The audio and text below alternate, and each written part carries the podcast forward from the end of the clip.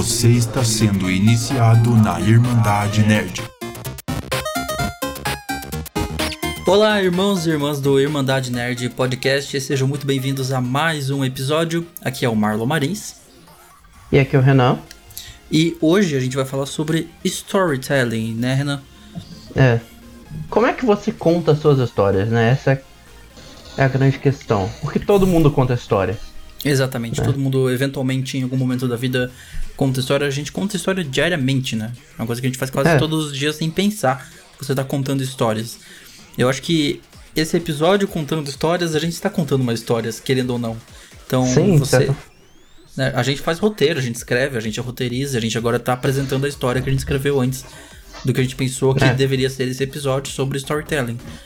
E como esse episódio deveria ser organizado, isso tudo faz parte de um storytelling, né? Exatamente.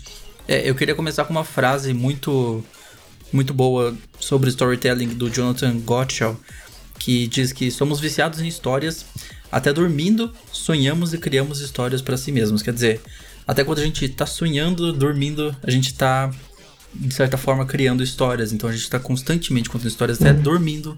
É, é, acho que é uma das poucas coisas que você pode dizer que você também faz dormindo, é contar histórias. É. Você sonha e você conta histórias dormindo. Então, é para você ver a importância do storytelling, é algo realmente que faz parte da nossa vida o tempo todo. Mas vamos lá pro nosso quadro tradicional de sempre, que é o o que é, onde vivem e o que comem. Afinal de contas, o que é, É. storytelling, né, Renan? Vamos lá pra pauta principal então.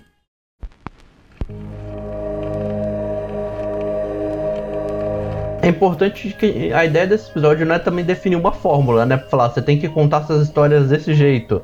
Uhum. É, você tem que usar esses artifícios pra contar essa história. Não é essa a ideia da- do episódio. A ideia desse episódio é fazer uma reflexão, né? Da- de como é que a gente consome essas histórias, quais são os recursos narrativos que eles usam, Sim. comentar alguns exemplos, né? É, a gente vai É. ver alguns exemplos também.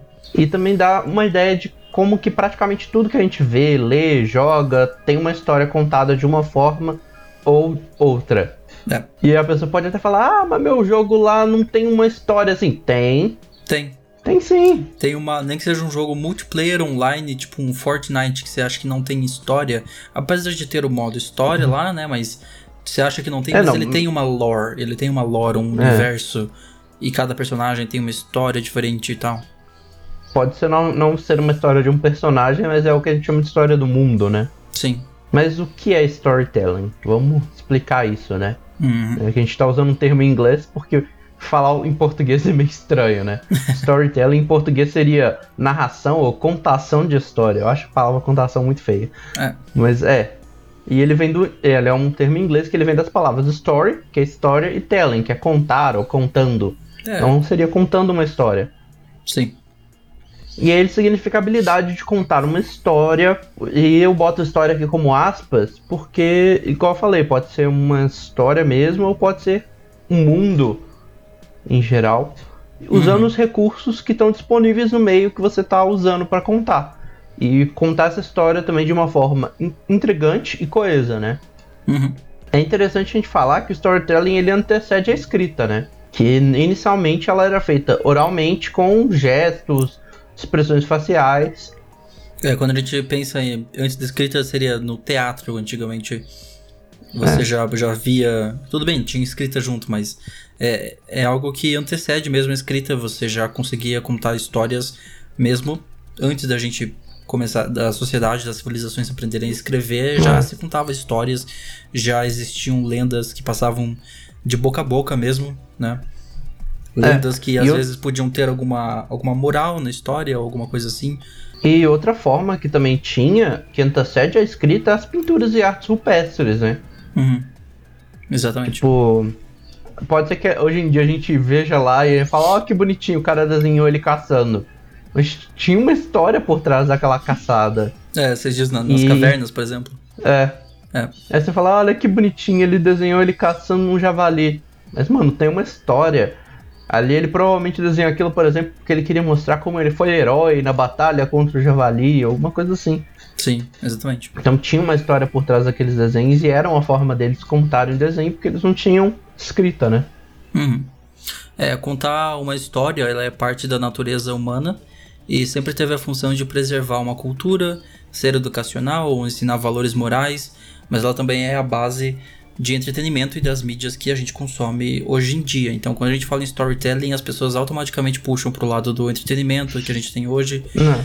Mas ela, a storytelling tá aí desde sempre, desde como, como eu disse, para preservar a cultura, ensinar uma moral de uma história, como lendas costumam fazer, É. né? Ó, botar medo em criancinha, né? Tipo, Homem do Saco, essas coisas. Exatamente, histórias que, que servem só pra botar medo nas crianças, pra não fazerem, pra obedecerem os pais. E assim, quando a gente fala também storytelling para entretenimento e mídias, a galera já pensa, provavelmente, muita gente, né? Já pensa em filme, série, livros, jogos, e você pensar também até música. Uhum, Mas ela dúvida. vai passar além disso, né? Uhum. Ela vai estar numa notícia que você vai ver no jornal, claro, porque ele tá retratando uma coisa do, do dia, mas o jeito que ele vai contar tem um, um storytelling por trás. É, um você comercial vai- de É, tem vezes que você É. se pega lendo uma notícia e criando a cena na cabeça, mesmo sabendo que aquilo foi É. real, acaba sendo uma história. E você falou algo legal que é músicas, né? Músicas É. a gente não costuma pensar como algo que tem um storytelling, apesar de que algumas músicas realmente contam histórias, mas algumas Uhum. falam só sobre situações, enfim, mas tem músicas que são um verdadeiro story. Poxa, houve um Bohemian Rhapsody. É um storytelling ali do início ao fim, né? Então, Uhum.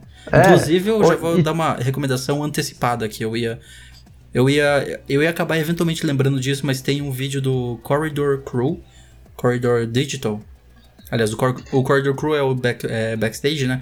O Corridor Digital fez um vídeo fazendo como seria Bohemian Rhapsody se fosse um filme. Então é um curta-metragem de alguns minutos contando a história de Bohemian Rhapsody na forma de um filme. Acho que é muito bacana ver isso. Ele, todos os diálogos são a letra da música e eles transpõem aquilo na- no formato de um, uma historinha curta de alguns minutos. É muito bacana. Eu vou deixar já a recomendação pra vocês, tá aqui na descrição ou no post o link pra vocês assistirem. É, outro exemplo de música que eu acho bastante legal também é Panic, Panic at the Disco. Eles Uhum. têm uma. a- o que eles chamam de Devil's Key Trilogy, né? Ah, que sim. foram três músicas que foram lançadas fora de ordem e contam uma história, né? Uhum. Ah, não, isso é uma Começa coisa com- que tá bem comum na, nos videoclipes, né? Agora falando de videoclipes É. especificamente, né? Videoclipes, assim, música em si, quando você ouve sua música, nem sempre você vai associar um storytelling, mas videoclipes normalmente tem storytelling. É. Vai ter uma história sendo contada, que às vezes nem é a mesma história que a música tá dizendo. E quando o artista lança a música, você pensa, nossa, eu não tinha imaginado o videoclipe dessa música assim, mas era essa a intenção dele, enfim. E eu, eu acho que o mais legal do, Pan- do Panic é que essa- história ela passa em três músicas lançadas em anos diferentes, em álbuns diferentes que se conectam, né? Como caso, nessa trilogia começa com Say Amen, que foi lançado em 2018, aí vai pra This Is Gospel, que foi lançado em 2013, e termina a história em Paris New Cloth, que foi de 2015. É, falando em bandas que fizeram isso, também não tem como não deixar de mencionar Fallout Boys, que fez um álbum É. inteiro, assim, né? Pra você que não sabe, é uma das poucas bandas ou artistas que eu vi até hoje fazer um videoclipe pra todas as músicas de um álbum. Eu não vou lembrar o nome do álbum agora, mas é um dos mais recentes e mais aclamados deles. É, eu também. Eu esqueci É. o nome do álbum agora também. É, e é, o videoclipe, os videoclipes se conectam e contam uma história do início ao fim. Verdade. E você não imaginaria que, que um álbum musical poderia ter storytelling, mas os videoclipes estão ali contando histórias e cada música individualmente está contando uma história diferente também. Então é uma prova de que storytelling tá realmente em tudo, né? É Mania, que é o álbum novo. E assim, como, além de música, você pode ver, igual a gente falou, de notícias, mas também você vai ver num comercial de TV, né? Um vídeo no YouTube tem. Você acha que Marlon, a estrutura que o Marlon faz um vídeo lá não tem um storytelling por trás? Tem. E Tem. um podcast como esse que você tá ouvindo agora também tem. Então, Sim. storytelling ele é essencial para praticamente tudo de entretenimento e mídia Uhum. e a função do storytelling, sim, ele é muito usado para você atrair, encantar e cativar um indivíduo e uma audiência, e uma audiência. E é algo tão poderoso que pode influenciar opiniões, pensamentos, visões de mundo. Exatamente, é. Então, Se você for. Pra você ter uma noção, assim, se você for o líder de uma nação e você quer convencer um grupo ou um indivíduo de pessoas a fazer determinada coisa, você quer influenciar elas, a melhor forma de você fazer isso é usando storytelling. tá? Tipo, na política é usado storytelling. É, conta uma história cativante para esse grupo, para esse indivíduo, faz É. eles sentirem, pega pela, pega pela emoção, sabe? Puxa pela emoção o seu público que você quer convencer de alguma coisa. Então, é sério, pessoas políticos devem fazer cursos de storytelling para conseguir contar uma boa história quando chegam num palanque para convencer você a, a votar nele porque isso e porque aquilo, enfim. Então, realmente É. tá em tudo. Fake news de qualidade, quando uma fake news é bem feita, ela tem um storytelling por trás. É, é isso, Ah, tipo, tem. Sim. Até Pra as ela- fake news são storytelling. E é realmente um storytelling, né? Você tá contando uma história, Uhum. História. fictícia. É. Mas, é, pra gente poder entender, a gente pode pegar alguns exemplos de situações que talvez a gente não pense muito que tem storytelling e analisar como é que elas são, né? É, só pra deixar claro que aqui são exemplos de formatos de storytelling, Uhum. É. né? Mais pra frente, quando Sim. a gente for ver recursos narrativos, a gente vai falar de exemplos mais palpáveis de tipo filmes, livros, que a gente vai mencionar É. mesmo. Mas aqui são de formatos, né? Formatos de, É. de storytelling que você pode ver. É, eu vou vari- dar alguns exemplos dentro desses formatos, Uhum. mas é, a gente vai focar na, na ideia do formato em si. Sim. O primeiro que a gente vai mencionar aqui é o reality shows. Uhum. Mas você pode virar perguntando, mas Renan, são pessoas, é vida real aquilo ali. É, como é que tem Mas não. storytelling nisso? Mas, Mas eu tô pensando na tem. vida real que tem storytelling. A vida É. real é um grande storytelling. Mas e é uma mídia que usa muito storytelling. E tá que eles mostram pessoas na vida real, o que tá acontecendo ali aconteceu mesmo, Sim. mas o storytelling vem na hora que eles editam o programa de do reality show, né? É, na hora que eles vão fazer o deep cut, os cortes do programa, eles vão Uhum.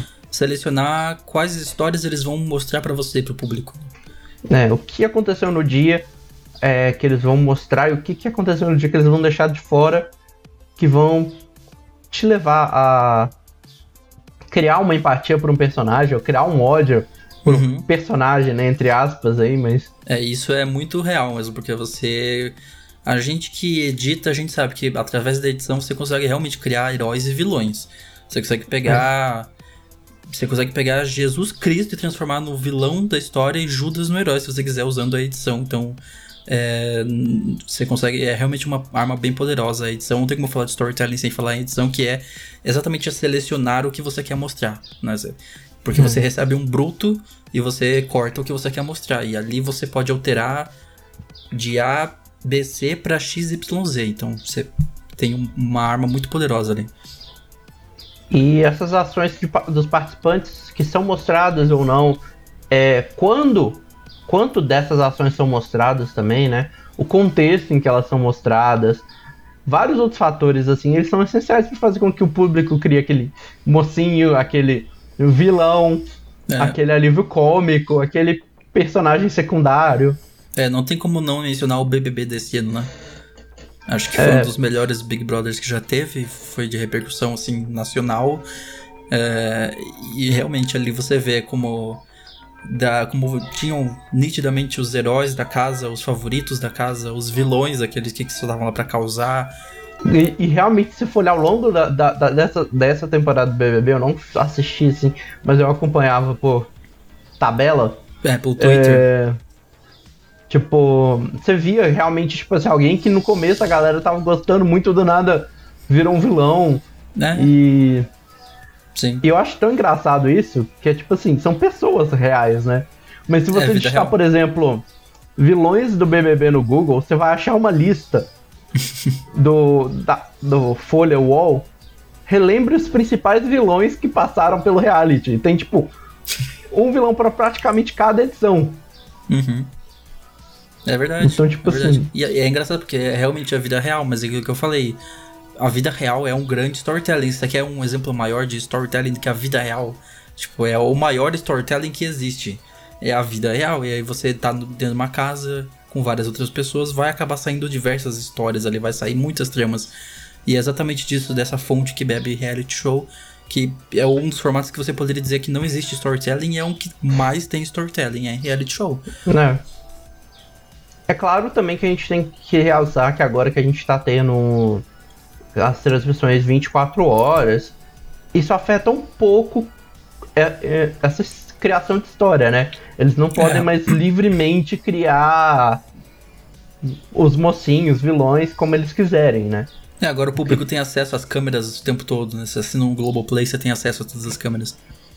Mas, Então- vale lembrar que na Fazenda tá sendo criticado até por isso, porque a Fazenda fica limitando o que o público pode ver ao vivo lá no Play Plus, né? Que é o serviço de streaming da Record.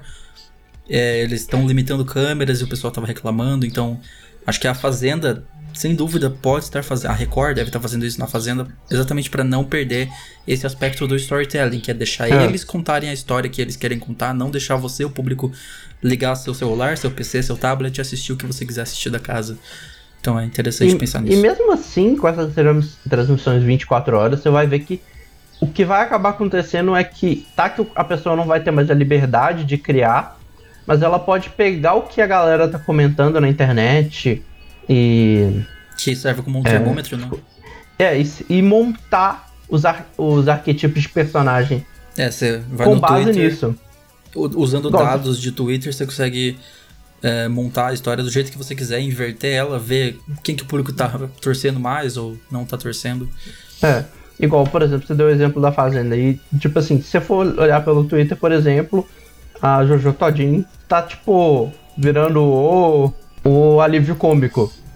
É, praticamente. Ela é a favorita, inclusive, da, da Fazenda, É, dessa edição. Mas vamos lá Agora falar vamos- sobre vídeos no YouTube, então? é, bora lá. Que é uma parte que a gente entende mais, né? A É, gente já tá... E a gente não a- associa aquele vídeo interessante, divertido que a gente vê no YouTube como uma forma de contar histórias, né? hum, mas os vários recursos do storytelling são usados para que você prenda, para você prender sua atenção e você ficar até o final. A gente não precisa pegar um relógio e ficar aqui balançando e te hipnotizando, precisa assistir o vídeo até o final. é, Se a gente conseguir criar um storytelling bom, você vai ficar. Né? exatamente. Não, realmente, é mais um, é mais um subestimado aqui, assim como reality shows, é vídeos no YouTube. Acho que, não diria só vídeos no YouTube, mas mídias de internet em geral, incluindo esse podcast, incluindo essas mídias que você consome, que são feitas na internet. São um monte de pessoas podem achar que não existe storytelling, mas existe. Quando eu faço um roteiro para um vídeo do canal, eu vai ter um início, um meio e um fim, vai ter algo que eu quero mostrar primeiro e vai ter algo que eu quero deixar mais pro final, que eu vou mencionar no começo para te segurar até o final, fazendo um cliffhanger, que é porque a, a visualização no YouTube que vale mais hoje não é visualização, é sim o tempo assistido, né? Então tem, você vai pensar em, em muitas coisas assim na hora de fazer, de criar um vídeo, por exemplo, no YouTube. A gente fazendo um self-exposed, de certa forma, porque De certa forma, dizendo que a gente, que a gente segura informações para deixar pro final, todo mundo faz isso quando vai contar uma história. Você, você deixa o melhor pro final, ou então na solução do problema. Você... É, e muita gente ainda tenta fazer aquele assim, nossa, eu esqueci realmente de falar isso. Não- muita gente não esqueceu, tá? não esqueceu, não. Spoiler. Ele só guardou informação pra contar mesmo. no outro momento. E assim, são, são fatores tipo cadência com que os- as coisas no vídeo acontecem, que as informações são dadas, a criação de expectativa de que algo vai acontecer ou não vai acontecer, o Uhum. carisma e o modo de falar das pessoas que estão no vídeo. É, tudo isso ajuda a criar uma história, ajuda a audiência a interessar por ela e a cativar pelas pessoas envolvidas, né? Se não Exatamente. tivesse um storytelling, você não teria youtubers. Exato. Nem podcasters, nem É. influenciadores digitais, nem todo esse pessoal aí. né? Então, tipo, essa empatia que você sente pela pessoa que tá no vídeo, é, pelo que ela tá falando, é justamente por causa disso. Ela tem um storytelling ali por trás. Às vezes storytelling é falso. Mas também não, é. não. É, quando a gente fala de storytelling, também é bom deixar, em caso de vídeo, é bom deixar claro que é, não quer dizer fazer uma história falsa. Uhum. Mas é como você conta a sua história, né? Claro que você vai ter a galera que vai criar uma, uma história falsa para si, né? E vai ficar famoso com base nisso, mas não, não necessariamente quer dizer que todas as histórias do vídeo são falsas. É, eu entendi o que você quis dizer. No caso, histórias de livros costumam ser fictícias, falsas, de certa É. forma, são falsas. Mas é que quando você vai ver um vlogger no YouTube, você espera que ele esteja É. falando. Ele vai contar alguma coisa que aconteceu com ele, igual. Por exemplo, eu em breve vou fazer um vídeo contando como foi o processo de- do meu canal ter sido hackeado lá no início do ano. Vai ser o primeiro vídeo de retorno do meu novo canal, né? e que, que eu não deveria estar contando já, mas eu já contei. E, e que. Spoilers aí, ó, exclusiva. Spoilers aí. Mas é, esse vídeo vai ser 100% verdadeiro, vai ser eu contando uma experiência minha própria. Mas aí nesses casos, né, só pra fazer essa diferenciação, que existem histórias falsas que não tem problema serem falsas. Sei lá, É. o Senhor dos Anéis, não aconteceu de verdade, mas é, no sentido de quando você fala de vloggers e de YouTube e você espera que seja algo real, tem gente que realmente manipula e conta uma história falsa, enfim. É. É, nesse sentido É, de vai- falso que a gente tá falando. Não de fictício, É, separar falso de fictício. É. E quando a gente fala também é tipo assim, é pra deixar claro, né? Porque você vai ter gente que faz vídeo no YouTube inventando alguma coisa que aconteceu com ele e tal. Tipo, faz aquele vídeo dramático falando, ah, minha casa alagou, que não sei o quê. e na hora que você vai ver, não aconteceu nada com o cara. Ele só fez aquilo pra É. é, dar polêmica. Mas não quer dizer que todas as histórias contadas no YouTube são falsas. né? Falsos. Uhum. Até um vídeo de gameplay, por exemplo, ele tem é, storytelling, né? Uhum. Tem aqueles momentos que você, que, a- que você perde, que são deixados ali para que quem tá assistindo torça pela pessoa que tá jogando e que quando essa pessoa conseguir vencer, você sinta que foi um momento de conquista para ela e você celebre junto. Uhum. Ou então faz, faz aquele falso sucesso, né? Que a pessoa tá quase conseguindo. Aí o espectador foca, fica lá preso na cadeira. E aí a Sim. pessoa falha e você. É, vídeos de gameplay, eles, eles realmente enaltecem o jogo ainda mais. Eu, eu sempre vi que vídeos de gameplay são praticamente vídeos de react, querendo ou não. São vídeos É. de você jogando um jogo e reagindo. E aí você constrói a sua história em cima de outra história. Porque a história em si já tá lá. Você podia muito bem pegar o controle e É. jogar uma história. Mas o que você tá fazendo é colocando uma câmera na sua frente e contando a sua história daquela história. Então não deixa de ser um react. Pra mim, eu sempre vi vídeo de gameplay e de react como algo muito parecido. E aqui eu quero dar destaque para um, um indivíduo que é tipo assim, é claro que na verdade agora é a empresa dele no geral que faz esse tipo de vídeo, mas um indivíduo que é excelente em storytelling, tanto em histórias reais no geral, quanto em gameplay, é o Gaveta. Gaveta. Tipo, vai assistir um Nerd Player e ver se você não vai ficar intrigado a assistir até o final Exatamente. né? Ver os vídeos do canal dele é, lá e ver se não tem. Se, tipo, o jeito que ele vai contando, que ele vai fazendo as piadas não te prende no vídeo. Sim, não, Isso Gaveta tudo é é, é storytelling. demais. A gente já mencionou Gaveta diversas vezes em outro episódio aqui, que eu não lembro qual foi agora, mas a gente passou o episódio inteiro falando dele. É. Porque, e ele tem vários vídeos falando sobre edição, sobre storytelling, que é algo muito importante na edição também, né? A forma como É. você vai apresentar a história. E ele é simplesmente genial, a gente já falou isso diversas vezes, a gente é fã do Gaveta. Mas, É. pra terminar esse segmento aqui, a gente podia falar uma frase que eu acho bem interessante nesse mundo de vídeos no YouTube, de podcasters, que é o conteúdo constrói relacionamentos, os relacionamentos são construídos com base na confiança e a confiança gera receita. Eu ouvi essa frase em um workshop que eu fiz no YouTube sobre storytelling alguns meses atrás. Ele- essa frase é do Andrew Davis, que é um autor de best-sellers e palestrante. Acho que fica essa, essa frase pra pensar. Tipo, se você quer realmente levar à frente, é isso. Você tem que ter um, uma história por trás. E, e essa história vai construir um, um- uma empatia que vai, enfim, te, vai te gerar receita, né? Hum, Agora, o último exemplo aqui de um meio que a gente pode falar é de propaganda, né? Se é pra falar, tem propaganda que não tem narrativa. E é verdade, tem propaganda que não tem. Mas se eu te falar assim, perguntar, qual a propaganda que você lembra? Provavelmente você vai lembrar de uma propaganda que tem uma narrativa. Porque ter uma narrativa ajuda a fazer uma propaganda ser memorável, né? Exatamente. Por Como eu falei antes, na mesma história de, de políticos que usam storytelling, quando você quer ser lembrado e criar influência sobre alguém, você tem que puxar pela emoção, você tem que trazer algo de emoção na, na mente da pessoa para associar aquilo quando, quando os nossos neurônios criam sinapses ligados à emoção, aquilo fica na sua cabeça. Então você vai lembrar de um comercial que te tocou, que trouxe que trouxe alguma memória afetiva para você ou de algum momento importante que você criou uma sinapse na sua cabeça e pronto, você ligou aquela chavinha, você lembra da marca e você vende por causa disso.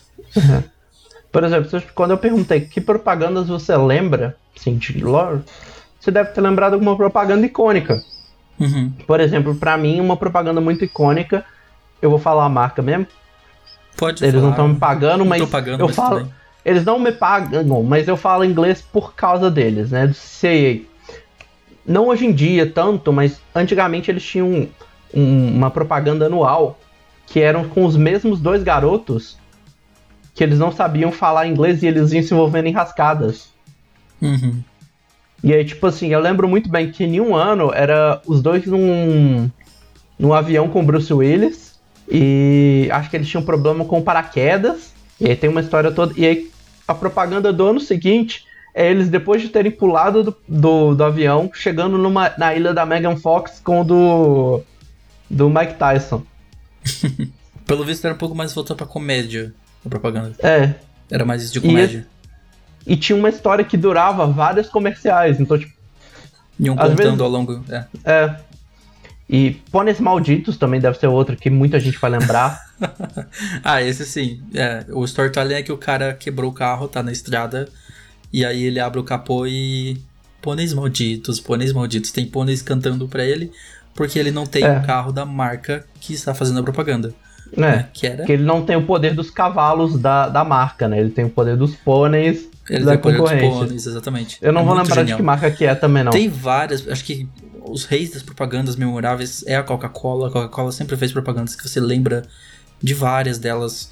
Ah, uma animação, uma propaganda da Coca-Cola de 2008, 2009, que tinha uma temática de GTA, por exemplo, foi uma coisa que me marcou muito até hoje.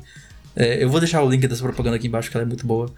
É, enfim, você cria essas sinapses na sua cabeça, algo que você gosta, ou algo que é importante pra você e emotiva pra você, e isso faz você lembrar da marca na hora. Uhum. Uma que sempre faz também propagandas tentando é, criar uma história, criar um humor, é o BK também. BK. É, né? Uma que, que eu lembro muito é uma que eu tô até abri aqui nesse exato momento pra eu rever, que chama Halloween dos Palhaços. Halloween dos palhaços. Que é um, que é um menino saindo à noite e ele começa a ser perseguido por palhaços que parecem Ronald McDonald. Parece o concorrente. Sim. Inclusive, eles ainda complementaram essa propaganda que eu lembro na época que se você fosse com um. Não precisava ir com a roupa completa, mas se fosse com uma peça de roupa de palhaço, você ganhava um Whopper de graça. Caramba. É, então, sim, é, propagandas também estão aí pra provar que tem storytelling. Nem toda propaganda tem storytelling. Tem É. propaganda que você vai simplesmente falar e não vai. Mas são as propagandas mais, e, mais esquecíveis, né? Aquela É. típica, sei lá, propaganda que você nunca vai lembrar na vida. Propaganda de mercado falando o preço da- da- das coisas. Carne, É, sei lá o quê? então- 1,99. Que carne é essa? que funciona? É, 15,99 o quilo, não sei o que. E, tipo, não conta história nenhuma. Você vai esquecer dali 15 minutos aquela propaganda. Você não vai lembrar mais dela na sua vida. Enquanto É, as outras que tiveram uma storytelling, uma narrativa por trás, vão fazer você lembrar pra vida inteira, às vezes. É claro, tá- que tem umas. Tem umas que até a gente pode. que foram consideradas apelativas, tipo, a do batom, que ficaram marcadas pelo jeito que contava. Tipo, a do, ma- do batom era o menino que falava assim: compre batom, compre batom. É. Que não tem muito um storytelling profundo. Tipo, não dá pra você contar um É. storytelling em 30 segundos também, mas. É muito profundo em 30 segundos, mas tem como. É uma criança tentando te É. hipnotizar pra comprar batom. Tá te contando uma história de 30 segundos ali na sua frente e vai ser algo É. que, que vai te marcar da mesma forma. Então, É, eles usam de vários elementos, né, do storytelling. Assim, eles, tipo, personagem marcante, algumas tem, né? É, situação que é resolvida de uma forma inusitada ou inesperada.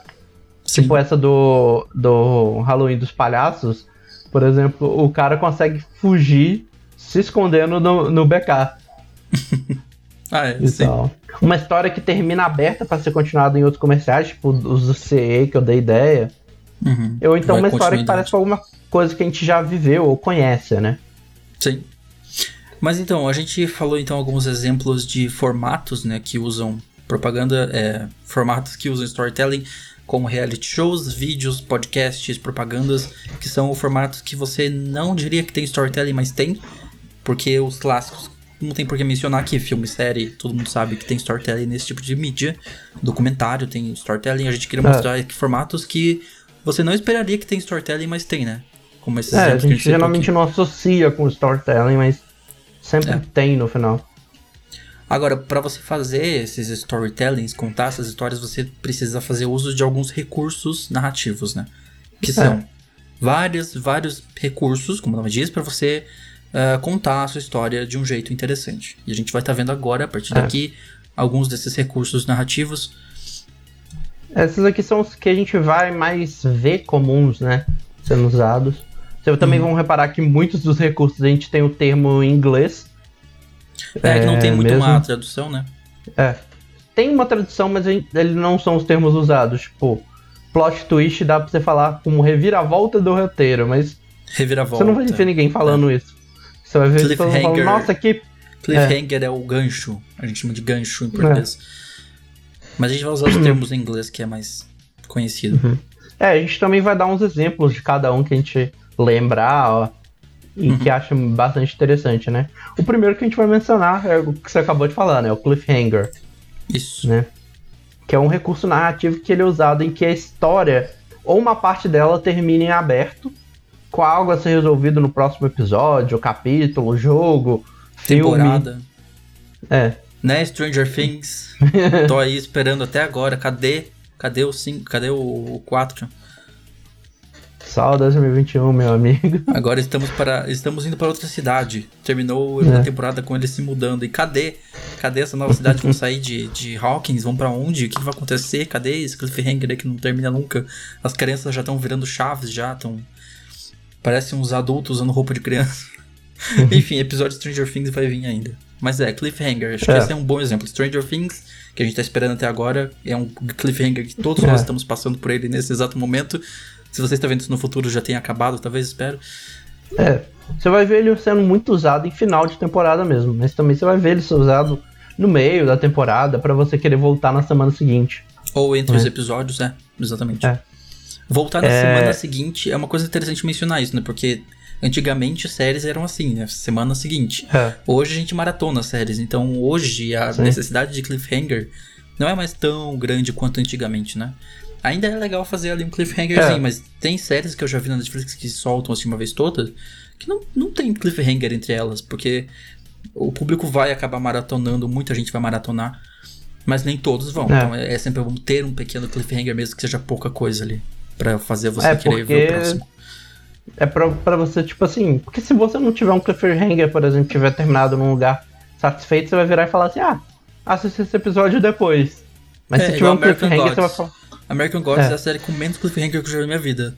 Além de, tipo, a série parece que não tem um objetivo para do que vai acontecer mesmo, não tem cliffhanger nenhum. Então é uma série que parece que não, te, não se importa em querer, em querer te atrair pra continuar assistindo. Não. Apesar de ser muito boa, tá? American Gods é muito bom. Uhum. É, tanto os livros quanto a série assistam, que é muito bom. A Amazon paga nós. É, mas é isso. Cliffhanger. É, é, eu tô querendo dizer que geralmente. é legal ter, mas nem sempre é necessário. É. E geralmente o cliffhanger ele tá associado a uma situação perigosa. Algo que vai mudar a vida do personagem, o contexto de tudo que tá acontecendo. Ou, tipo, é um grande dilema que o personagem vai ter que decidir, tipo, entre salvar alguém e fazer outra coisa. É, sim. Pode ser às vezes a coisa mais boba do mundo. Pode ser, É. às vezes, o que o próprio nome cliffhanger significa. Que a expressão ela vem da palavra você está preso em um. Como é que é? Cliff? Seria Penhasco, precipício. penhasco. Né? É, você está preso num preci- precipício. Imagina você se segurando assim no precipício e aí acaba o episódio. E o que vai acontecer? Essa pessoa vai cair do precipício? Ela vai conseguir se levantar do precipício? Vai aparecer alguma coisa que vai ajudar ela? A, como ela vai se, se sair daquela situação? Então é daí que vem o termo cliffhanger. É, pra ser mais específico, um dos primeiros usos populares do, do cliffhanger é na versão serializada do livro A Pair of Blue Eyes, em que Uhum. realmente em um dos capítulos o personagem terminava se segurando pra não cair num precipício. Então o termo vem exatamente desse exemplo. É. Eu não conhecia esse exemplo, eu sabia o significado de cliffhanger, mas não sabia que vinha dessa série. Então vem do A Pair of Blue Eyes, que É. o personagem termina exatamente assim, né? Então, tipo assim, o nome é li... no caso de A Pair of Blue Eyes é literal, tipo, É um cliffhanger. Ele tava num Ele tá, cliffhanger. ele tá se pendurando em um penhasco. E o que vai acontecer? Veja no próximo capítulo. E uma explicação psicológica pro cliffhanger é que vem através do efeito Zeigarnik. Zeigarnik. Zergarnik. É. Esse efeito ele afirma que, que a, a gente tem a tendência a lembrar melhor de tarefas incompletas ou interrompidas do que as completas. Uhum. Faz sentido. Então, tipo, Faz sentido. As que você já completou, a sua memória vai apagar da sua cabeça. Terminei de fazer tal coisa, então posso dar um check e partir pra próxima. Agora, coisas que você não terminou de fazer, você vai acabar lembrando delas e. Ah, eu tinha. Tava vendo aquela história, aquela série, e o último episódio aconteceu aquilo. Será que. Como será que vão resolver aquilo? é, Vamos ver o próximo capítulo. tem a necessidade de completar uma história, né? Então, Isso. você fica tipo, mano, parei há três anos atrás, tava acontecendo isso, o que será que aconteceu depois? E aí você volta com essa curiosidade. É. Vamos falar do outro recurso que é incrivelmente usado também, que é o plot twist, né? Esse é o. Acho que é o mais usado, assim, ó. É o É. recurso narrativo mais básico, eu diria que é o Eu acho que twist. não, ele vai. Ele vai bater de frente tanto com o próximo, né? Apesar que eles são usados muito juntos, que é ele e o Analepse, que eu vou explicar mais pra frente o que é. Vou deixar esse nome esquisito por aí. Analepse. É, vamos falar do plot twist primeiro. Eu acho que eu vejo É. mais plot twist em histórias do que analepse. Nem toda história precisa ser de analepse, mas quase É. toda história precisa de um plot twist. Os plot twists, eles são a, como eu falei o termo em português, né? Reviravolta na história, no, no, no roteiro. Uhum. E eles são que levam a história para uma direção inesperada. Fazem com que a história, no geral, seja revista com um olhar diferente do que foi visto originalmente. Exato. É, Existem várias formas de fazer um plot twist, né? E, igual a gente tá falando, deve ser um dos, se não o mais usado no meio. É, Uhum. Tanto que surgiu o termo spoiler da- dele, né? Que A É. ideia do spoiler é você revelar um plot twist antes que ele aconteça. Uhum. É, é isso Né? que diferencia uma, sina uma sinopse de um spoiler. Um sinopse é você contar o que acontece em um filme sem contar o plot. Ah, o plot twist. Porque o, é, o- todo filme tem um plot, que é É. É, fazendo uma. Plot, eu não sei o que seria a tradução de plot. Como é que eu vou Enredo. traduzir plot? Plot é a história, tipo. É, um o, que enredo. tá, o que tá acontecendo ali. É o plot. É. E aí um twist significa inverter, significa virada. Então é o momento da virada da história. É. E realmente, aí quando e tem o, o spoiler, né? A gente tem um episódio aqui em todo falando sobre spoilers. É, dá pra tal. fazer o gancho aqui. Vamos É. fazer um, um gancho com um episódio sobre spoilers. Então, se você quiser assistir, tá o card aí na tela. Ou se você está vendo nas plataformas de áudio, link no post. Mas realmente, o plot twist, você vai ver ele de mil e uma formas diferentes, né? Uhum. E, por exemplo, um, é- um plot twist, eu não vou falar o que acontece, né?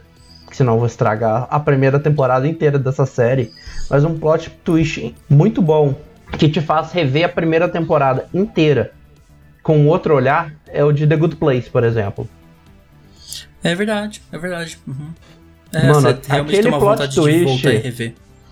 Tipo, tá com uma luz totalmente diferente em todos os últimos, todos os episódios da primeira temporada. É, dá realmente vontade de você voltar e prestar atenção nas dicas que foram dadas, que é uma das coisas que nós vamos falar daqui a pouco É. no, no foreshadowing, né?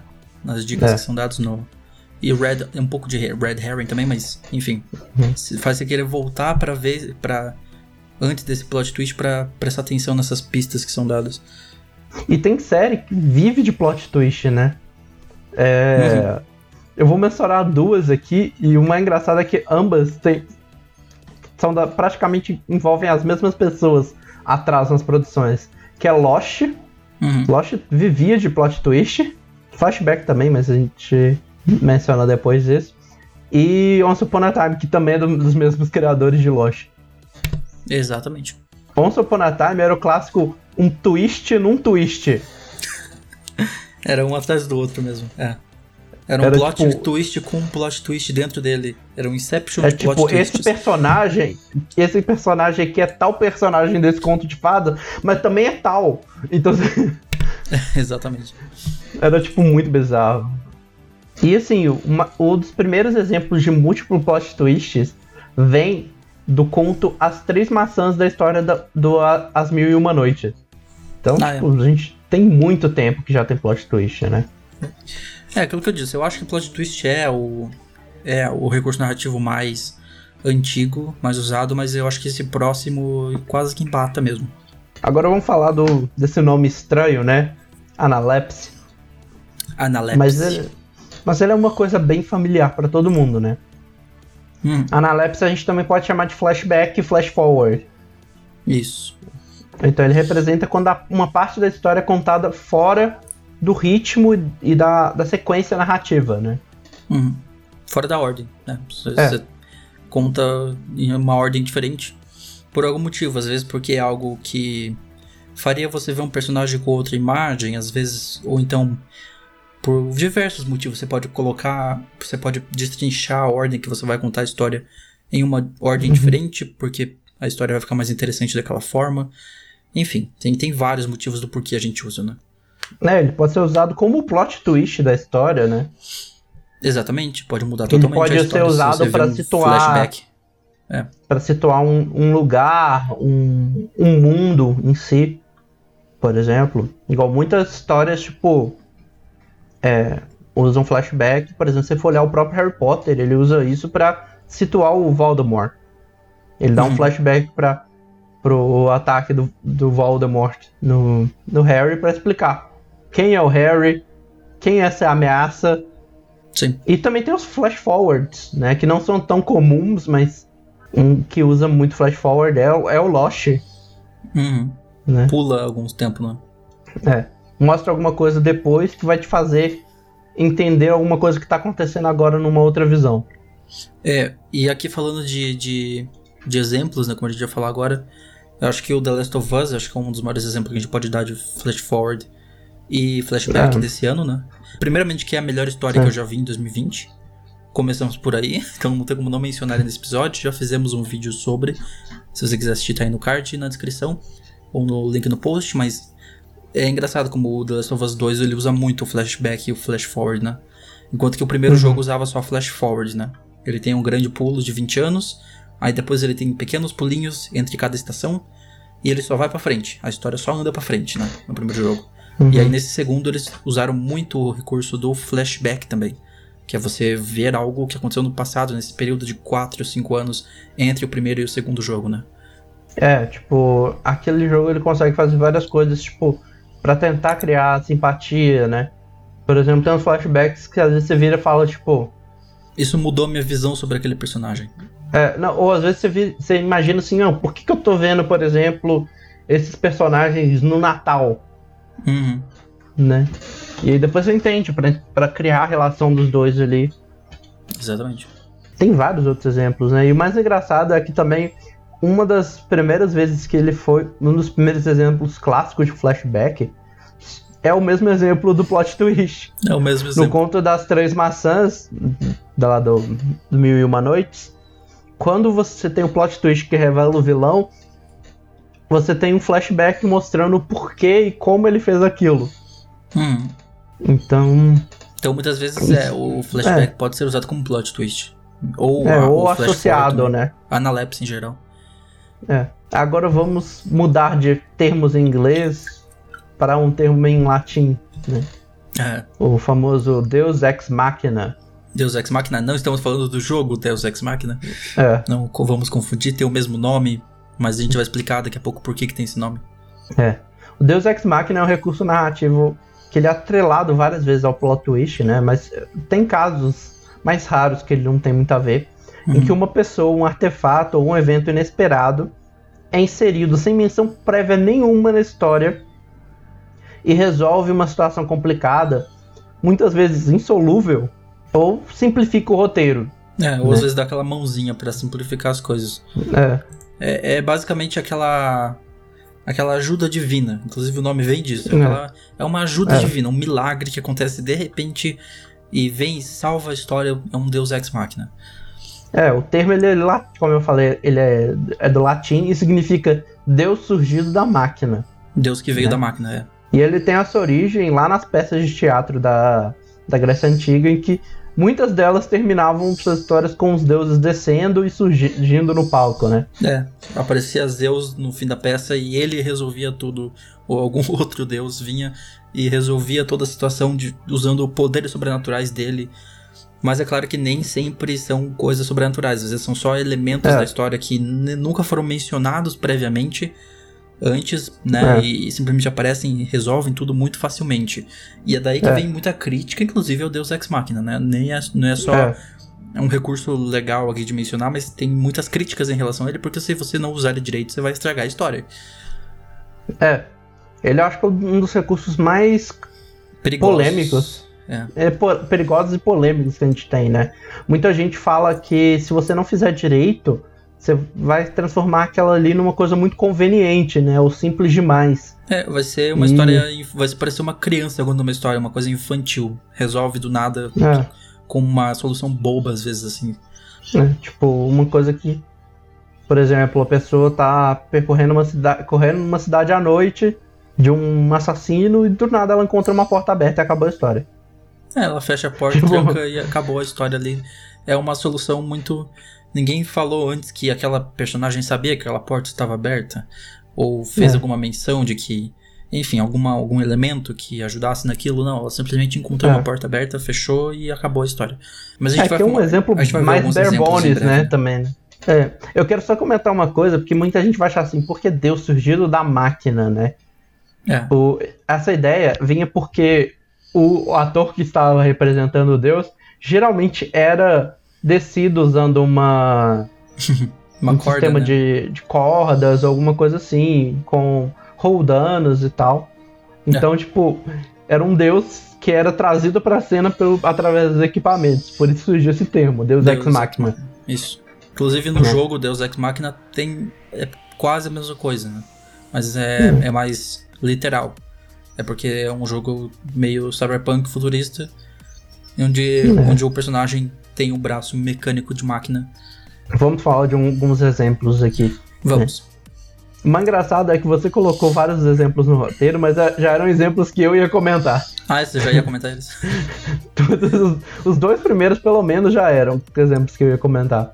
Uhum. É, o primeiro exemplo que a gente pode dar aqui é os filmes do James Bond, né? Muitos deles têm um Deus Ex Machina. Muitos deles. Especialmente naquele momento em que ele tá é, preso ali na mesa do cara com um laser vindo para cortar ali no meio. uhum. Que aí do nada aparece um, uma arma no bolso, ou tipo, se revela que o relógio dele tem um laser que corta, corta aço. Corta, é exatamente igual no Live and Let Die, né? Exatamente. É, então, é, são.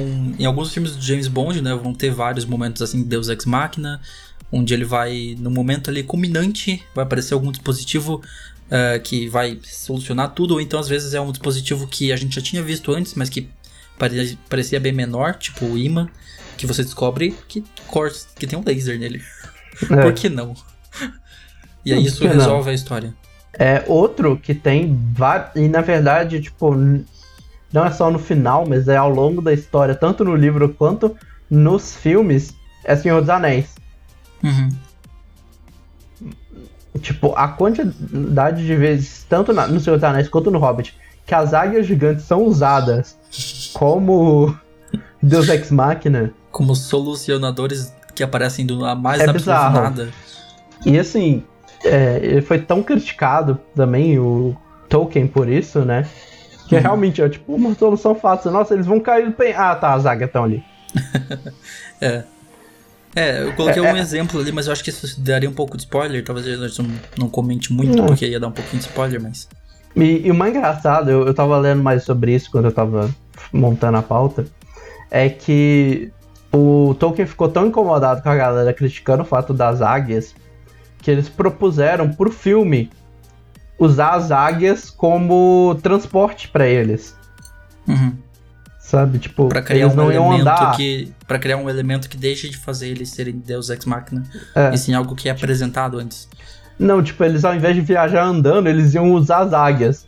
Mas, ah. mas o Tolkien já tava tão cansado, mas tão cansado das águias, que ele falou, não, não, não permite vocês fazerem essa alteração. Uhum.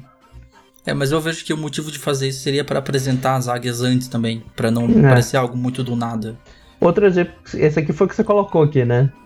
Um É, eu acho que esse clássico. aqui é, é o exemplo máximo de um Deus Ex Machina, que é a história da Chapeuzinho Vermelho. Todo mundo conhece a história da Chapeuzinho Vermelho, não tem como. Os outros dois, talvez você não tenha visto filmes do James Bond, talvez você não tenha visto O Senhor dos Anéis, mas você conhece Chapeuzinho Vermelho. Uma das primeiras storytellings que você ouviu na sua vida foi a Chapeuzinho Vermelho. E ela, pra quem não sabe, no- nos livros, nas histórias originais, ela era comida pelo lobo. E a história acabava. A história era bem mórbida mesmo, assim. Era uma criança que era comida pelo lobo. E a moral da história é: obedeça a seus pais. Se ela falou pra você ir por um caminho, não pegue um atalho. Era essa a história, a moral da história. Mas aí, vários autores depois começaram a achar: não, isso é muito pesado pra uma história de criança. Vamos adicionar aqui o quê? Um Deus Ex Machina. Alguém que vem e salva tudo, que é o lenhador. O lenhador de Chapeuzinho Vermelho é, É. um completo Deus Ex Machina. Porque ele não aparece. A não ser no filme. No filme animado lá, o lenhador é um É. personagem desde o início, né? Sim. É, eles tentaram dar um retcon nisso aí. É, mas na história original, o lenhador é muito Deus Ex Machina. Ele chega do nada no fim da história e mata o lobo, né? Ele por acaso está passando no momento exato, É. na hora exata. Sim, parece ser realmente o lenhador ele não participou de nenhum momento da história até então. E a aparição dele parece puro acaso mesmo. É um acaso. Então Deus É. Ex Machina às vezes é visto assim, como um acaso. Simplesmente aconteceu. Podia É, não ter acontecido, aquela- mas aconteceu. Aquela famosa. É, é muito coincidência. É, é muita coincidência para ser real. Né? É, fica, fica pouco Como? crível se você usar demais e, e for algo muito absurdo também, né? É porque assim. É, Nesse caso, você pensar, por exemplo, ó. Era uma pessoa passando por ali, Numa que floresta. por acaso acabava né, no meio de uma floresta, já é um lugar que não tem muita gente passando, que por acaso é um lenhador, que tinha uma arma. que por acaso machado. está com seu machado, que por acaso vê a cena e entende que tem gente sendo comida, que, tem, que gente for comida. É, que tinha um perigo Então, tipo- e mata o lobo. Então é muito pouco crível. Mas é uma história infantil, uma história que É. é só pra dar um final mais leve pra história, porque o original era realmente muito mórbido, onde é, é só servia como lenda mesmo, como Uhum. uma forma de ensinar, fazer um ensinamento para as crianças a obedecerem aos pais e tal. Mas é, o lenhador é o deus ex machina principal de todos os tempos, é o lenhador do, do Chapeuzinho Vermelho. Vamos falar um pouco agora de foreshadowing, né? Foreshadowing, esse acho que é um dos. A gente começa a entrar nos mais pouco conhecidos, que são muito importantes em É. qualquer história. E assim, ele também vai ser bastante associado com um plot twist em algum, em- no geral, né? Tem casos que tem casos mais raros que não, mas geralmente sim. E a ideia do foreshadowing é você apresentar um elemento, personagem, situação que tipo no começo parece que ele faz parte natural do, ali, do, da história, do mundo, mas que no futuro ele é totalmente importante para a história. É, se torna um elemento relevante, né? Inicialmente É. parece que é só algo que está sendo mencionado porque sim. E muitos autores fazem isso, colocam várias coisas ali naquele, naquela lore, naquele universo que parece que poderiam ser usados, mas talvez não sejam, e você não sabe o que, que vai ser usado na história futuramente. Algum daqueles elementos pode ser o grande catalisador de alguma reviravolta no fim da história. É, eles te- existem dois tipos de foreshadowing, né? Ele pode ser um direto, que aí ele tem uma função mais de apresentar, o- de causar uma antecipação na pessoa, de uma ansiedade para saber o que tá por vir, né? Uhum. E tem o indireto, que ele deixa ali sutilmente o, o objeto ou a pessoa ali no cenário, que aí ele vai ser usado para virar uma explicação de uma coisa, uma situação complicada, bizarra, extraordinária. É, o indireto é mais sutil, né? É essa a diferença. É, é, geralmente quando você faz o indireto é mais pra isso mesmo. Você vai fazer uma situação depois que parece ser insolúvel, que parece ser bizarra, extraordinária, mas que a solução já foi dada Exato. todo, né? Aí a gente tem alguns exemplos, tem dois exemplos aqui. O primeiro é Harry Potter, né? Uhum. É, aquela franquia de filmes. É, não vamos entrar nessa conversa de novo, mas tudo bem. Vamos, Aquela franquia aí. de filmes que foi escrito por uma autora chamada Britney Spears. Não vamos mesmo. entrar nessa conversa que a gente já teve essa conversa toda de novo É, nos episódios. mas é a Mas, Câmara assim, Secreta, né? A Câmara É, a Secreta. câmera secreta, pra ser específica. Que tem uma aula de herbologia lá no começo, né? Com a professora Sprout. Hum. E aí ela começa perguntando a questão das mandrágoras e tal. Hum. E a Hermione, como sabichona que ela é, né? Responde que do poder restaurador, devolver pessoas que são transfiguradas, petrificadas, amaldiçoadas. É. E aí, mais pra frente, né? é, essa informação volta pra salvar das pessoas, né? Pra ajudar a trama, né? Mas é interessante pra você Sim. pensar que, tipo, eles assistem a diversas aulas todos os dias. Mas a autora, a Britney Spears, escolheu. é muito legal que a gente menciona que a autora Britney Spears. Ela escolheu especificamente aquele, aquela lição pra ser mostrada dentro do filme, porque vai ter um propósito. Você não vai ficar mostrando que eles aprenderam umas lições que não vão ser usadas pra nada depois. Então, ela retirou aquela cena, tá ali por um motivo. né? Não tá ali por acaso. E você às vezes não se toca, você tá vendo, você pensa, ah, tá, tá, tá explicando alguma coisa, mas você não se toca que vai ter um, uma- um motivo pra aquilo tá ali depois, né? E aí o outro exemplo é um clássico também, que é o Romeu e Julieta do Shakespeare. é, e ele também faz muito foreshadowing. É- eu nunca li Shakespeare na vida, É. mas ele é conhecido por- pelo foreshadowing dele. Então, em Romeu e Julieta, você tem muitas falas que são prenúncias de eventos futuros que vão acontecer na peça. né? Tem muitas falas que, quando você for reassistir a peça ou rever a história, rever o filme, enfim, a adaptação que for, você vai prestar atenção naquelas pistas que foram dadas ao longo da história. A foreshadowing a gente pode traduzir assim em português, pistas, né? São, são É. pistas que vão sendo colocadas em cima da história ali que vão voltar pra ter um propósito É tipo, a ideia E- do, do foreshadowing, da, da palavra foreshadowing, seria tipo uma pista que está escondida nas sombras, mas ao mesmo tempo na sua cara. Exatamente, a tradução de foreshadowing seria exatamente isso, né? Sombra.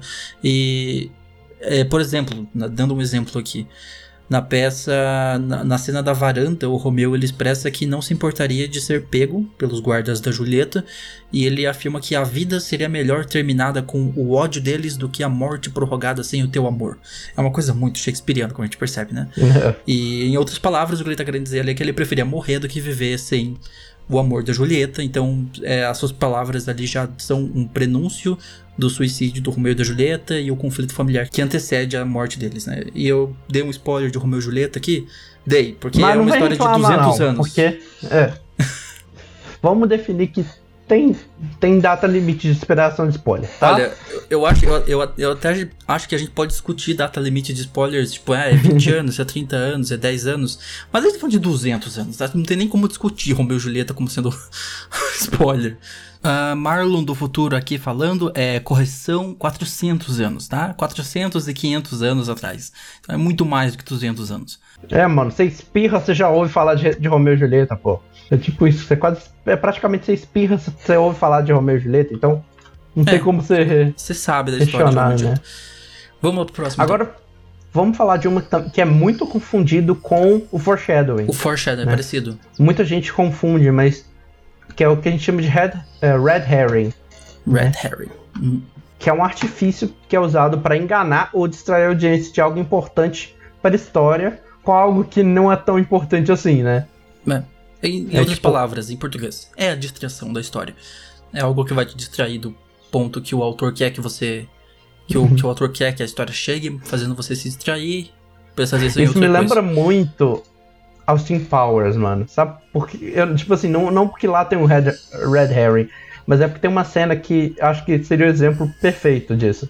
É, tem um personagem que ele tem uma verruga na cara. Uhum. E assim, ele, ele, esse personagem e o personagem da Beyoncé estão, tipo, discutindo uma coisa muito séria. Mas a verruga tá chamando tanta atenção do, do Austin Powers que ele esquece completamente do que os dois estão conversando. É, ele fica tipo, mole, mole. É muito bom essa cena, tá, mano? Sim. É, é uma distração. A Red Herring é. É. uma distração. Ela se refere ao artifício de enganar ou distrair, eh, de distrair a sua audiência de algo importante para a história com algo que não é tão importante assim. E é bastante usado para fazer a audiência chegar em conclusões falsas. para depois você vai lá e pá, surpreender a audiência, né? Ah, pegadinha do malandro. Exatamente. E assim, realmente, é muito confundido com foreshadowing porque parece ser uma coisa que é da- dada pra você usar depois, Parece mas uma não é. pista, Mas não é, tem uma tem uma outro propósito na história. Ser usado É. como distração aquela informação, não como pista. E aí temos mais um exemplo aqui de um livro maravilhoso. Da Britney Spears. Britney Spears. Exatamente, Harry Potter e o Prisioneiro de Azkaban, onde a gente tem a trama inicial ali que envolve a ameaça representada pelo Sirius Black e tudo nele faz você crer que ele vai ser o vilão, que ele é um vilão, de que ele é o vilão da história. Você pensa isso logo de cara, mas no final você descobre que ele estava lá tentando entrar em Hogwarts para proteger o Harry Potter, na verdade, do Peter Pettigrew, que estava à vista de todos o tempo todo. Então, você, você né, é um plot twist uhum. usando o Red Herring, que você faz você acreditar que quem é o vilão é quem na verdade estava lá para ajudar era o vilão e quem é. parecia que estava ajudando era o, o vilão na verdade. Deu pra entender? Deu. É. Eu acho que nem ajudando, né, mano? O cara era um rato, mas tudo bem. Sim. Sim, estamos dando spoiler de Harry Potter. Você não viu Harry Potter? Que porcaria você tá ah, fazendo? Se você não viu tá também. Tá bom. é, você não viu, tá de boa. Você não, a gente não quer dar mais dinheiro pra, pra Britney. Ela já tá rica o suficiente. A Britney já tá rica o suficiente, é. Aí vamos falar de Watchmen também, né? Hum, mas um bom exemplo de Red Herring. Que tem um mistério todo sobre quem matou o comediante, né? Hum. E vem vários detalhes, pistas ali naquele comecinho do livro. Do, do livro não, do quadrinho. É. Que ele vai te dar ideias e vai te fazer ter ideias de quem matou e tal. É. E vai fazer você chegar à conclusão, beleza, foi esse personagem. É, histórias do Sherlock Holmes usam muito Red Herring é. também. Qualquer história investigativa usa muito Red Herring. CSI, NCIS, essas histórias todas fazem você ter. Cara, todo episódio de CSI é assim. Scooby-Doo? Scooby-Doo. Exatamente, Scooby-Doo é total Red Herring. Você vai dando pistas e você vai fazendo parecer que é um personagem, você vai criando várias possibilidades de personagens. E aí no fim, simplesmente, às vezes pode é. ser que seja que você queria, mas aí não vai ter tanta graça, você vai ter que criar algum outro elemento ali, mas. Ou às vezes é alguém que você não estava esperando, né? Como acontece em Watchmen, em Harry Potter, Scooby-Doo. Outro filme antigo muito bom que tem um Red, Red, Red, Red Harry. Red Harry. Só que eu não vou falar o que é, mas muita gente já vai saber na hora que eu falar. É Psicose, Psycho. Porque você é. fica todo achando que é uma pessoa e a revelação é muito boa. Assim, Sim. muito boa pra época, né? Agora vamos falar de um outro recurso que, é também a gente abusar das diferentes perspectivas, né? Isso.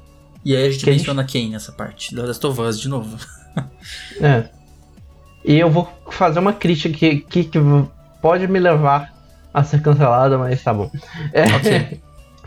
assim, muita história ela tende a seguir Deixou o protagonista, né? Tipo, ele tende a seguir o, o protagonista só. Mas uma coisa que as séries trouxeram, né? Foi essa ideia de você poder mudar de perspectiva, né?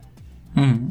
Você não vê só o protagonista, mas vê o que está acontecendo com o amigo dele, é, o que está acontecendo com o vilão da história. Com o vilão, eu acho que é mais comum ver o que aconteceu com o vilão. E assim, essa mudança de perspectiva é um recurso importante, né? Uhum. Porque se você conta de um ponto de vista só, você limita, né?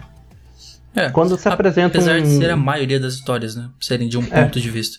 Porque, assim, você ao apresentar um segundo ou múltiplos pontos de vista, você pode apresentar lugares, situações que estão acontecendo fora do alcance do protagonista, né?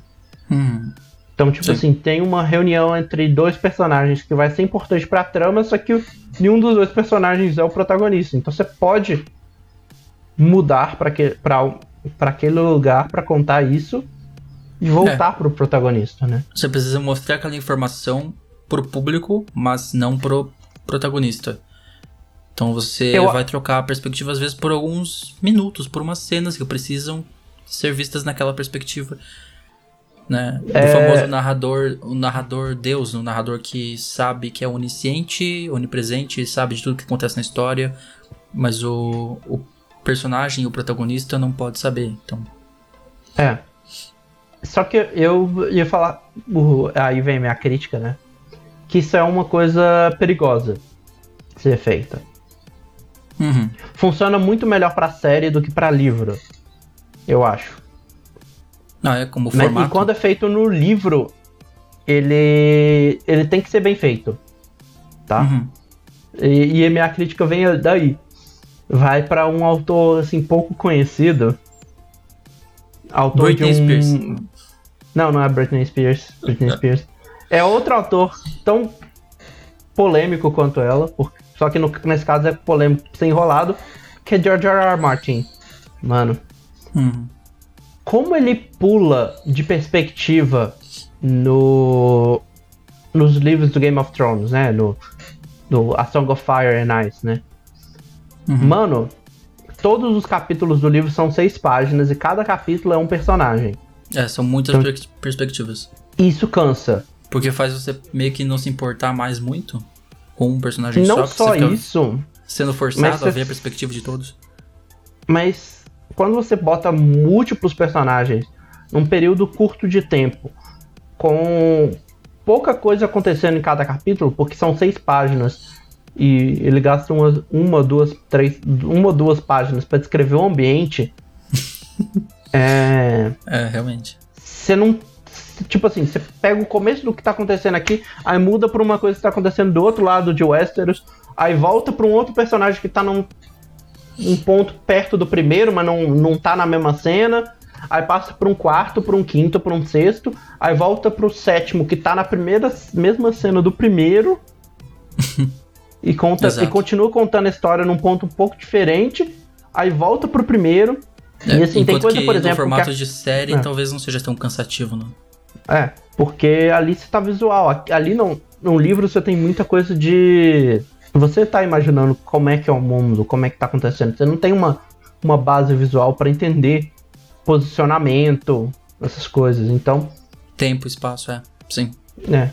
Totalmente Então fica muito confuso. E eu realmente, tipo assim, eu, eu tive dificuldade. E eu parei de ler Game of Thrones por causa disso. Hum. Porque É, realmente. mas aí tá um exemplo ruim, mas a gente podia mencionar um exemplo bom de boa mudança de perspectiva, que é o The Last of Us, né? né? Acho que concordamos que é uma boa mudança de perspectiva, apesar da ressalva que a gente tem, que eu concordo com você, de que você disse no episódio até, de que seria interessante não ser tão prolongada essa mudança de perspectiva. É. De três dias da Ellie, três dias da Abby.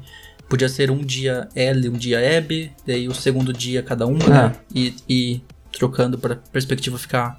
Pra não ficar cansativo nesse.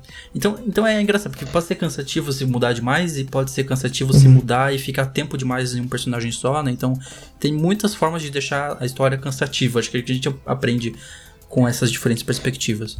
Eu critiquei um, livro, mas eu vou elogiar uma outra franquia. Que ele muda de perspectiva que nem louco, mas mesmo assim não tem, não tem o mesmo problema do, do Game of Thrones, da, da A Song of Fire and Ice, que é os Legados de Lórien, que é do livro Eu Sou o Número 4, O Poder dos Seis. Uhum. É, a partir do segundo livro, ele começa a trocar entre os personagens.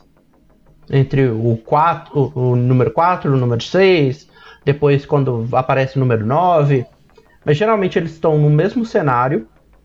E o livro destaca a mudança no, no capítulo, separando com um símbolo e mudando a fonte do texto. Ah, é. É uma forma Então, visual tipo, de ver. Teve mudança. E, e como eles estão geralmente no mesmo lugar, não tá tipo cada um num lugar do continente, você tá vendo só a mesma situação por uma visão de um personagem diferente. Sim. Então, tipo assim, ele é muito mais tranquilo de acompanhar do que o Game, of Thrones fez, né? É. Apesar que, é claro, também esse caso é uma, uma ficção infanto-juvenil, mas. Mesmo assim. E vamos falar então agora pra finalizar o último recurso narrativo importante de ser mencionado, que é a quebra da expectativa, né? É, que é um recurso de terror e suspense no geral, né? São Terror os que mais usam isso, né? E a, a gente, como ser humano, a gente busca padrão em tudo. Hum, A gente espera que tudo aconteça de uma seguinte, seguindo o mesmo padrão.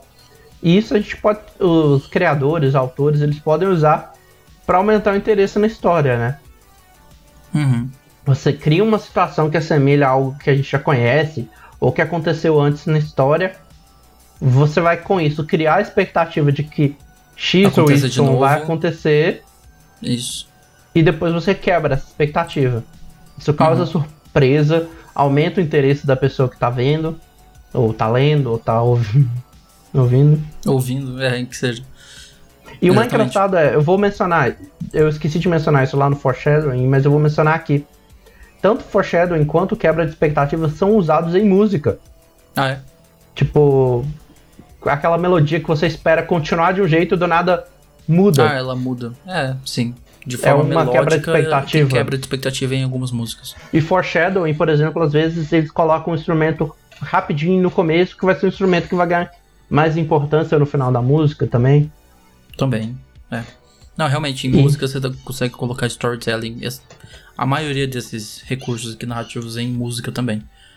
É. E o mais legal do, do quebra de expectativa, de expectativa é que ela não depende apenas do seu texto. Uhum. Você pode transcender obras, sabe? Você pode quebrar expecta- expectativas baseadas em coisas que as pessoas criaram é, em outros filmes. Tipo assim, Também. se você for olhar, por exemplo, os filmes do Jason, é, Sexta-feira 13, é, é, Nightmare on Elm Street, geralmente os meninos morrem quando estão fazendo sexo. sim. Então você pode fazer um filme de terror, por exemplo, pra quebrar a expectativa, em que o fato de fazer sexo salva as pessoas. Sim, você inverte a expectativa da pessoa, exatamente. Então, É. tipo assim, ele vê o casal lá começando a se pegar, ele fala, ih, vão morrer. E aí você cria, tipo, uma situação que. É, e é uma expectativa que foi criada não dentro daquele, daquela obra, mas em outra obra anterior. Algo que É, já tá todo mundo sabe que o pessoas. Jason vai matar se você estiver fazendo sexo. Tipo É. isso. Sim. Total, piada é storytelling, é você contar uma história e no final quebrar a expectativa do que ela ia acontecer, é isso que gera humor, inclusive, né?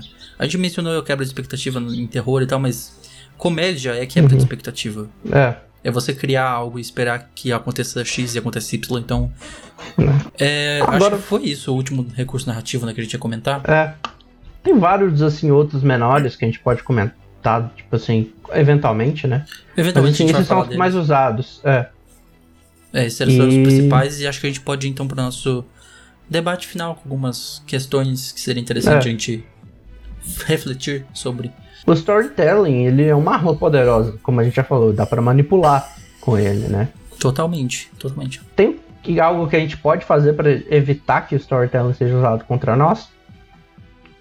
Assim, isso eu não tô falando num filme, né? Eu não tô falando de um filme, eu tô falando numa série. Eu tô falando de usar storytelling pra comercial, pra fake news, essas coisas, né? É, E eu acho uma pergunta bem difícil, que eu realmente, eu acho que não tem como. Se você não, minha- É. se não for trein, se você não for treinado e se tiver uma mente boa pra isso, você vai ser manipulado por um storytelling. A minha ideia é você tentar encontrar furos de roteiro. É, é assim, aprenda a encontrar furos de roteiro. Faz Só sentido. cuidado que isso pode estragar, tipo, sua análise pra filme, série, pra jogo também. É. Porque senão fica tipo assim, você começa a olhar, é realmente tinha um buraco muito grande no roteiro ali. Uhum. E aí você perde o entendimento. Mas para histórias, assim, busca um furo de roteiro. É, busca aquela coisa ali que parece fora do lugar. E é claro, né? Quando a gente fala de fake news, pesquisar, buscar informação nunca é, é pouco. É, e falando em fake news, a gente tem que fazer um episódio sobre eventualmente, né? É. Uma coisa que a gente tá devendo fazer faz um tempo, fake news sobre é, notícias falsas, um episódio sobre isso. Vai acabar, eventualmente vai acabar tendo, mas. é, Né? A gente já mencionou um pouquinho de storytelling no quesito política e fake news lá no início do episódio, né? Mas. E é importante para as pessoas que não trabalham com mídia ou preservação cultural entender sobre storytelling. E para mim a resposta é sim. Mano, qualquer pessoa é bom você entender um pouco de storytelling. Não porque você vai escrever o próximo é, livro de sucesso ou o próximo Próximo franquia de filmes. é. É. Mas porque. Pra você saber contar a sua própria história, né? Ou Exato. então pra você saber contar aquela piada com os seus amigos. Total, aprender storytelling. Acho que cursos de storytelling deveriam ser obrigatórios em escolas. Você deveria aprender sobre storytelling e identificar elementos de storytelling e saber quando estão tentando te manipular, inclusive usando storytelling como fazem políticos eh, e fake news, para saber identificar esses furos de roteiro que você mencionou antes. Eu acho que é algo É. importante. Já fiz alguns workshops de storytelling, inclusive no YouTube Space, no YouTube Space Hill, teve alguns storytellings, alguns workshops sobre storytelling. É, e é muito legal, tipo, que com, com fica marcado quando você usa um storytelling bom. Eu, eu tô esses dias aproveitando, não é propaganda, mas se eles quiserem patrocinar a gente, lá no Amazon Prime eu tô assistindo muito o Além da Imaginação, Twilight Zone. Uhum. E teve uma história que a personagem da Morena Bacari, né, a brasileira, é, conta lá que é uma piada, de certa forma, que me marcou tanto uhum. que eu lembro da piada. de tão legal e tão interessante é a piada. Sim. Tipo, ela vira e fala. Ela tá contando pro chefe dela lá, porque ela conta a história de uma menina que ela trabalhava na loja e chegou um, um senhor velhinho é, pedindo para comprar meio alface. Aí ela virou pro cara e falou: Não, mas a gente não pode vender meio alface, eu só vendo um alface cheio. Aí velhinho ficou bravo, falou com ela assim: Não, eu quero comprar meio alface, eu vou comprar meio alface, chama o gerente. Só uma pergunta: esse velhinho era o russo, mano? não. Não era o russo, mano? Tá bom. Se não, você, não era o russo, mano. Se você tá acompanhando as eleições de São Paulo, você sabe o que eu tô falando. Mas enfim. Aí ela vai lá no chefe dela e fala assim: tem um cara chato, com um bafo, lá na frente, querendo comprar metade de um, de um alface. Eu já falei que a gente não vende. E na hora que ela terminou de falar, ela reparou que o velhinho tava na porta. Uhum. Aí ela virou e falou assim: e esse senhor gentil aqui do lado vai comprar outra metade. Resolvido o problema. Aí o velhinho vai embora, feliz, comprou metade da alface. Aí o chefe vira para ela e fala assim: Nossa, você é boa de pensamento, de onde que você veio? Ela, é do Canadá. É, mas eu vim pra cá porque lá no Canadá ou você vira prostituta ou você vira jogador de, de hockey. Aí o cara fecha a cara e olha para ela. Minha mulher é do Canadá. ela vira. Que legal, que time que ela joga? Tem umas. O jeito que isso é contado, sabe? Hum. Mantém a atenção, sabe? É, é, isso. É você saber contar uma coisa e, e saber se controlar também, né? Pra não rir, pra não ter. São esses recursos narrativos que você quebra a expectativa. Nesse caso, você quebrou duas vezes a expectativa. Você quebrou várias legal, expectativas mano. ao longo da história. Exatamente. E, tipo assim, foi tão, foi tão legal a história que eu marquei e eu falei, beleza, eu peguei essa história pra mim. e é muito boa, mano. É, e, e aí, com, é, com o passar do tempo, novas e diferentes formas de storytelling vêm sendo introduzidas e apresentadas. E aí a pergunta que fica é quais são as nossas favoritas, e também vale para vocês essas perguntas. Quais são as favoritas de vocês? Formas de storytelling? Olha, para mim eu gosto muito de. de cliffhanger. Sério, tipo, realmente pelo interesse mesmo. Uhum. De ver como. A, eu acho que me interessa mais o. Como a pessoa vai deixar o cliffhanger e resolver ele depois do que o cliffhanger em si ainda. Uhum. Sabe?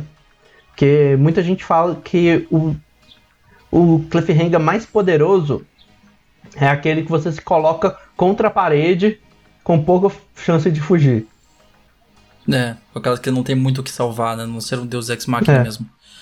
Eu acho que para mim o, o, que eu mais gosto de uma história são, blom, são bons plot twists. Algo que você realmente não estava esperando que vai revirar a história no fim dela. Que vai fazer valer a pena ter gasto uma hora e meia assistindo um filme às vezes. E acontece algo que, tipo, uau, você não estava esperando aquilo acontecer. Que você não esperava que a história fosse se resolver daquele jeito e enfim, acho que qualquer, é. qualquer história que tenha me marcado tinha bons plot twists, é algo que eu procuro muito em histórias. Uhum. E a gente falou, né? Tem várias formas de plot twists sendo criadas com o tempo também, né? E qual que é o futuro pro storytelling, né? Uhum. Eu acho, por exemplo, que a gente vai começar a ver muito mais storytelling no marketing e nas mídias sociais também, né? Aham, assim. E sabendo utilizar de coisas, mano. É, eu não sei, eu cheguei a mencionar recentemente, eu não lembro, mas, por exemplo, uma das propagandas mais legais que eu vi recentemente foi do Cracheta Furacão, pô. Aquilo ali foi conta uma história usando uma coisa que a gente já tá familiar e é marcante. Graças a memes, né? Uma coisa que já é familiar é. por causa de memes. Não, realmente, o marketing e, e propaganda em geral tendem a. Eles estão percebendo, não é algo novo, mas cada vez mais. É percebendo a importância do storytelling nas suas histórias, porque isso realmente, quando nós explicamos na parte de propagandas, é algo que é marcante. Acho que o futuro do storytelling tá aí, realmente, redes sociais também, mídias sociais. É. Porque o que você escreve é isso que é engraçado, né? Você às vezes acha que você colocou vários tweets é, aleatórios ali, mas os tweets que você está colocando, eles estão contando uma história de você. São a sua e história. É, e é legal quando você, tipo, vê um tweet seu de anos atrás, ou um, um post no Facebook de anos atrás, é, você tem vergonha às vezes do que aconteceu lá na história, né? e é a sua história. Exatamente. É. Acho que para terminar, a gente podia terminar enquanto essa moto passa e faz barulho lá fora. É, a gente podia terminar com a frase de alguém que não é conhecido por storytelling, mas vale a pena é. mencionar aqui que é a frase Escreva, já que você mencionou até storytelling da vida, isso aqui vai ser poético, cara. Escreva algo que vale a pena ser lido ou faça algo sobre o qual vale a pena ser escrito. Olha só que bela frase é. bonitinha para terminar o episódio de storytelling. E a frase é do Benjamin Franklin. Benjamin Franklin, é. E acho que a gente pode terminar por aqui então esse episódio sobre storytelling. A gente vai para as recomendações. A minha recomendação vai ter a, a, ver com storytelling, então continua por aqui. A minha tem Bora a ver lá, com então. produção de conteúdo também. Sugestões, seu guia nerd da semana. Tá, eu vou começar com a minha então, porque ela vai ser mais curta. É, vai ser outro podcast, olha só. Estou terminando um podcast recomendando você outro, que é o Visualmente número 74 sobre storytelling. Foi com uh, o Ivan Mizanzuki, que todo mundo da, blogo, da blogosfera, da podosfera deveria conhecer, que é o grande idealizador do projeto Humanos, que fala sempre sobre storytelling, alguém que eu admiro muito pelo storytelling no projeto uh, Humanos que ele tem. Ele que é criador também do Anticast, para você que não conhece. O projeto Humanos agora está contando o caso Evandro, né? Que é storytelling total, mas é um storytelling de algo que aconteceu de verdade, o que é mais interessante ainda, que é o caso do garoto que foi assassinado em um culto lá na, na praia aqui no Paraná, né, nos anos 90. Sério, é incrível a história, é incrível, não dá para recomendar o suficiente. Eu não vi todos ainda, eu tô ouvindo aos poucos, é, é tudo no formato de áudio e em breve vai virar série. É tão bom o storytelling do Ivan Mizanzuki que vai virar uma série. Ele vendeu a história dele para uma série. Eu tô muito ansioso para ver essa história em formato de série também. É, mas é, e, e fica as duas recomendações então já: o Visualmente 74 do Storytelling e o caso Evandro lá no Anticast, no Projeto Humanos, aliás. Projeto Humanos, uhum. o link vai estar tá aqui na descrição. E a sua recomendação, Renan? A minha também tem a ver com produção de conteúdo, né? Ele vai ter um pouco a ver com storytelling também, que é um canal no YouTube que, infelizmente, eu, eu acho, pelo que eu entendi, o cara parou de fazer já há alguns anos, mas eles têm vídeos muito interessantes que chama Every Frame a Painting. Todo frame uma pintura. É, ele tem vários vídeos falando de coisas interessantes da produção, por exemplo, ele tem um vídeo que chama Vancouver Never Plays Itself que ele hum. vai falar como a cidade de Vancouver se torna outra cidade nos filmes. Ah, é? É. Não, é porque, um... não é porque a maioria dos filmes é gravado lá? Então, é justamente isso. Por causa de uma isenção é como... de imposto? É, não, é, é por causa disso, mas como ele falando como eles sempre transformam Vancouver na gravação de um filme em uma outra cidade. Em sabe? outra cidade, é. é muita, tem muitos filmes que são gravados lá. E tem, ele tem um vídeo, por exemplo, falando do Akira Kurosawa, da composição de movimento dos filmes dele. Ele tem um vídeo do Edgar Wright, que é um dos meus diretores favoritos, explicando como fazer comédia visual. Ele tem um vídeo também que chama Como um editor pensa e sente. Então tem vários vídeos aqui muito interessantes nesse canal. E se você quiser aprender um pouco mais de técnicas para contar histórias, esse canal tem várias. Uhum.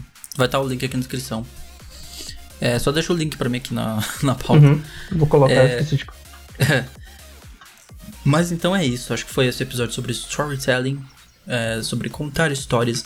Dá para fazer mais um se a gente extrair aí mais, mais profundamente, é. entrar em, em, técnicas mais pouco conhecidas de storytelling, porque a gente falou as principais aqui das é. É, técnicas narrativas, né? Mas dos recursos narrativos. Mas existem vários outros, é possível que dá para fazer um segundo episódio. É isso que eu quero dizer. E se vocês quiserem, você pede aí embaixo. Mas esse foi basicamente o episódio. Espero que vocês tenham gostado. A gente vai deixar os recados finais de sempre aqui, né? Você pode seguir é. a gente no Twitter e Instagram em arroba Irmandade Nerd Underline. E eu no Instagram, Twitter e Twitch em Marlon Marins Underline. Eu no Twitter como Renan Chronicles e no Instagram e na Twitch como Renan P2. Isso. E a gente volta na semana que vem, às 18 horas, com mais um episódio do Irmandade Nerd. Falou! Falou. Este podcast foi apresentado e roteirizado por Renan Peneda e apresentado e editado por Marlon Marins.